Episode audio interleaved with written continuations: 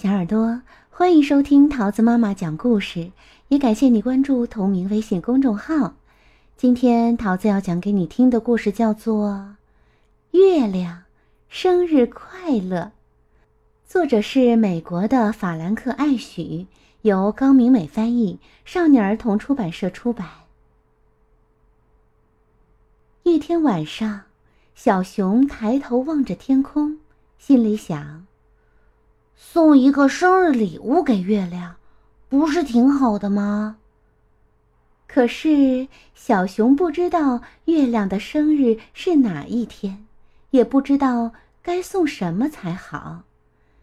于是啊，他爬上一棵高高的树，去和月亮说话：“你好，月亮！”他大叫着。月亮。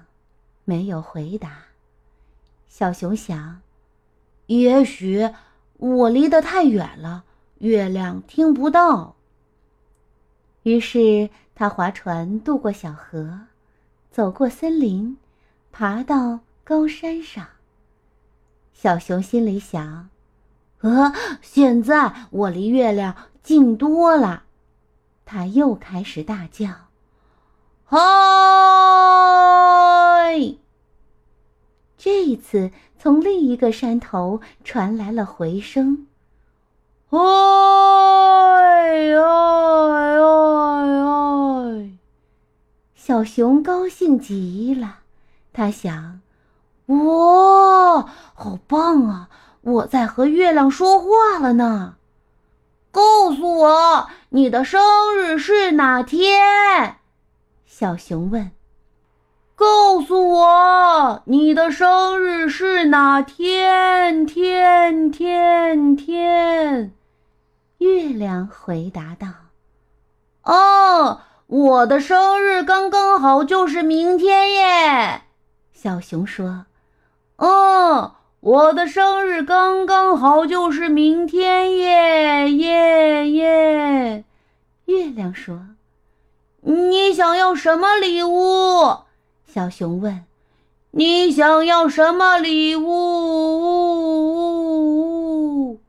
月亮问。小熊想了一会儿，回答说：“我想要一顶帽子。我想要一顶帽子。”这、这、这。月亮说：“小熊想，太棒了。”现在我可知道该送什么生日礼物给月亮啦！再见了，小熊说：“再见了。”月亮说：“小熊回到家，就把小猪储藏罐里的钱全部倒了出来，然后他上街去，为月亮买了一顶漂亮的帽子。”那天晚上，他把帽子挂在树上，好让月亮找到。然后他在树下等着，看月亮慢慢的穿过树枝，爬到树枝头，戴上帽子。哇！小熊高声欢呼着：“戴起来刚刚好哎！”哈哈哈。在小熊回去睡觉的时候。帽子掉到了地上。第二天早上，小熊看见门前有一顶帽子。哦，原来月亮也送了我一顶帽子。嗯，呵呵，他说着就把帽子戴了起来。哇，他戴起来也刚刚好哎。呜，就在这个时候。一阵风把帽子吹走了，他跟在后面追着，但是帽子却飞走了。那天晚上，小熊划船渡过小河，穿过森林，去和月亮说话。小熊等了好久，也没见月亮先开口，小熊只好先开口了。你好，你好。